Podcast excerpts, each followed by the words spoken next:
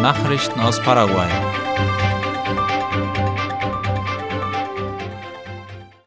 Der Grenzübergang bei Ajolas und Ituzaingo soll wiederhergestellt werden. Wie IP Paraguay informiert, wollen Paraguay und Argentinien gemeinsam die nötigen Schritte unternehmen zur Wiederherstellung des Grenzübergangs zwischen den Städten Ajolas und Ituzaingo über den Damm des Wasserkraftwerks Yasureta.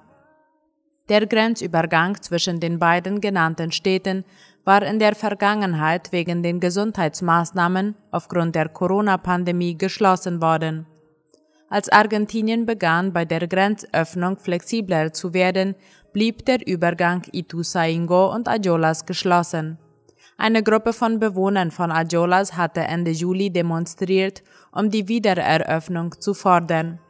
Die paraguayischen Behörden hatten ihnen erklärt, dass dies nun von der Entscheidung Argentiniens abhänge. Flucht eines PCC-Mitglieds aus Sonderhaftanstalt. Die Nationalpolizei bestätigte heute Morgen laut Ultima Hora die Flucht eines Häftlings aus dem Sondergefängnis Agrupación Especializada. Bei dem Flüchtigen handelt es sich um Ignacio Ramón Rodas Galeano, ein angebliches Mitglied der kriminellen Vereinigung PCC. Er wurde angeklagt wegen Mord und versuchtem Diebstahl. Rodas war für seinen eigenen Schutz aus dem nationalen Gefängnis Takumbu in das Sondergefängnis verlegt worden. Im Februar 2021 hatte er Informationen preisgegeben über einen Fluchtplan des Rotela-Clans, wofür er Morddrohungen erhalten hatte. Im März 2021 wurden sein Vater und drei weitere Verwandte von Auftragsmördern in der Stadt Capiatá angegriffen. Sein Vater und ein Minderjähriger, vermutlich der Neffe von Rodas, starben noch am Tatort. Rodas Schwester und seine Schwägerin wurden mit Schussverletzungen in das Mutter-Kind-Krankenhaus von Capiatá gebracht. Taxifahrer gibt 800 US-Dollar an Chilenen zurück. Ein paraguayischer Taxifahrer hatte einem chilenischen Sportler, der an den Odessur-Spielen beteiligt war, sein verlorenes Geld zurückgegeben. Wie Ultima Hora berichtet, bedankte sich der Chilene für die Ehrlichkeit des Taxifahrers. Er sei mit seinem Freund zum Essen gegangen und habe bei der Rückkehr festgestellt, dass er Geld im Wert von 800 US-Dollar verloren hatte. Früh am nächsten Morgen wurde dem Chilenen vom Empfang des Hotels gemeldet, dass ein Taxifahrer das Geld gefunden und zurückgebracht hatte. Die Identität des Taxifahrers blieb unbekannt. Aussichtsbrücke bei den Iguazu-Fällen ist weggespült worden. Einige Abschnitte der bekanntesten Fußgängerbrücke, die auf die Schlucht zwischen den Wasserfällen hinausragt, wurden vom Hochwasser weggerissen. Darüber berichtet AVC Color. Aufgrund der starken Regenfälle in Brasilien war der Wasserstand um etwa das Zehnfache gestiegen. Für Besucher waren in den vergangenen Wochen bereits alle Zugänge zu den Wasserfällen gesperrt worden. Die Schäden wurden am vergangenen Samstag von der Parkleitung gemeldet, da der Durchfluss bereits um einiges gesunken war. Der Vorsitzende des Nationalparks, Attilio Guzman, erklärte, dass die Pfähle der Fußgängerbrücke in den Fluss gerutscht seien und nur noch an den Stahldrähten hängen.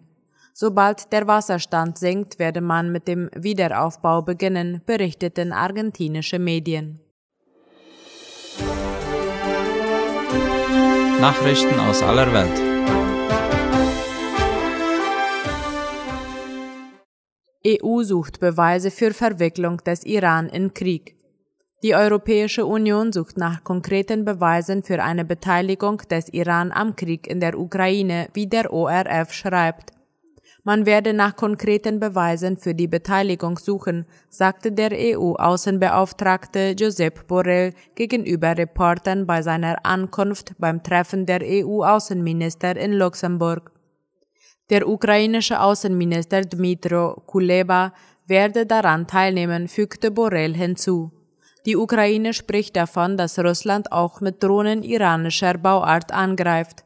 Ein Sprecher des iranischen Außenministeriums dementierte heute, dass der Iran Russland Drohnen zur Verfügung gestellt habe Demonstrationen in Frankreich. In Paris haben Zehntausende Menschen gegen die stark gestiegenen Lebenshaltungskosten und gegen Klimapassivität protestiert. Die Polizei sprach von 30.000 Teilnehmern, die Organisatoren gaben die Zahl der Demonstranten mit 140.000 an, wie die Tagesschau berichtet. Linke Parteien, Organisationen und einige Gewerkschaften hatten zu der Protestaktion aufgerufen. Der ehemalige linkspopulistische Präsidentschaftskandidat Jean-Luc Mélenchon marschierte in vorderster Reihe des Demonstrationszugs neben der neuen Literaturnobelpreisträgerin Annie Ernaux. Die Demonstrierenden forderten unter anderem die Rente mit 60, eine Erhöhung der Gehälter, eine Preisbremse, die Besteuerung von Übergewinnen von Konzernen und mehr Gewicht für den Umweltschutz. Die Stimmung ist in Frankreich seit Tagen stark angespannt. Wegen eines seit über zwei Wochen anhaltenden Streiks für mehr Lohn von Raffineriepersonal gibt es an vielen Tankstellen im Land Spritmangel. Etwa 30 Prozent der Tankstellen haben bei mindestens einem Kraftstoff ein Versorgungsproblem, sagte Ministerpräsidentin Elizabeth Bourne.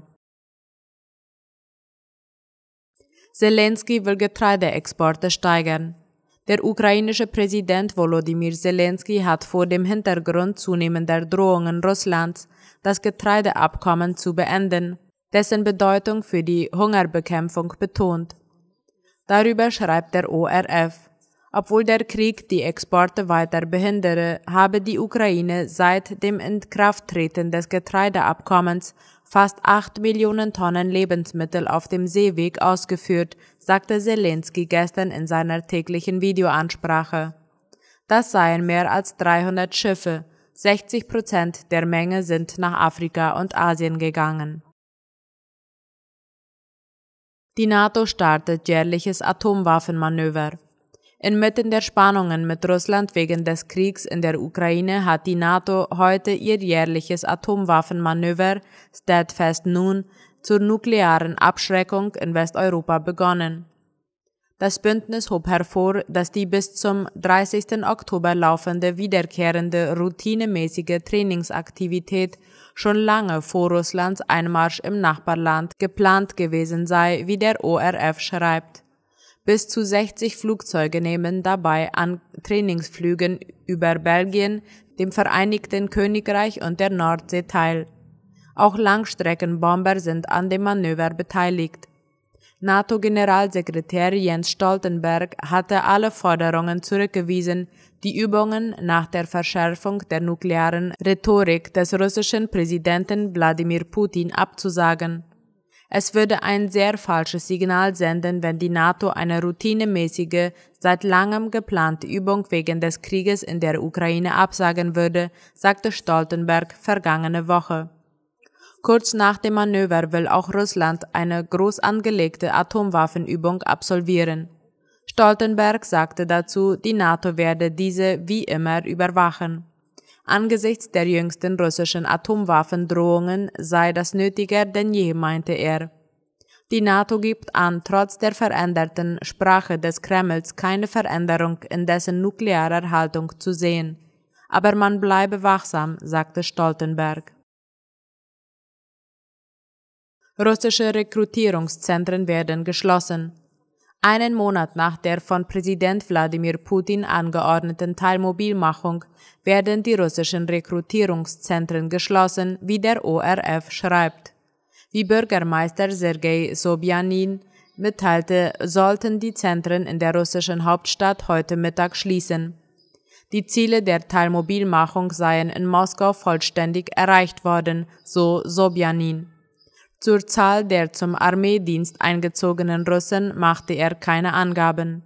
Putin hatte am Freitag gesagt, Russland plane derzeit keine weitere Mobilmachung von Reservisten über die bisher verkündete Teilmobilmachung hinaus. In der vorhersehbaren Zukunft sehe er keine Notwendigkeit, weitere Reservisten einzuziehen. Bisher seien mehr als 220.000 Reservisten zu den Waffen gerufen worden. In rund zwei Wochen werde die geplante Zahl von 300.000 erreicht sein. Von den Einberufenen seien 16.000 bereits in kämpfenden Einheiten, gab er bekannt. Soweit die Mittagsnachrichten heute am Montag. Auf Wiederhören.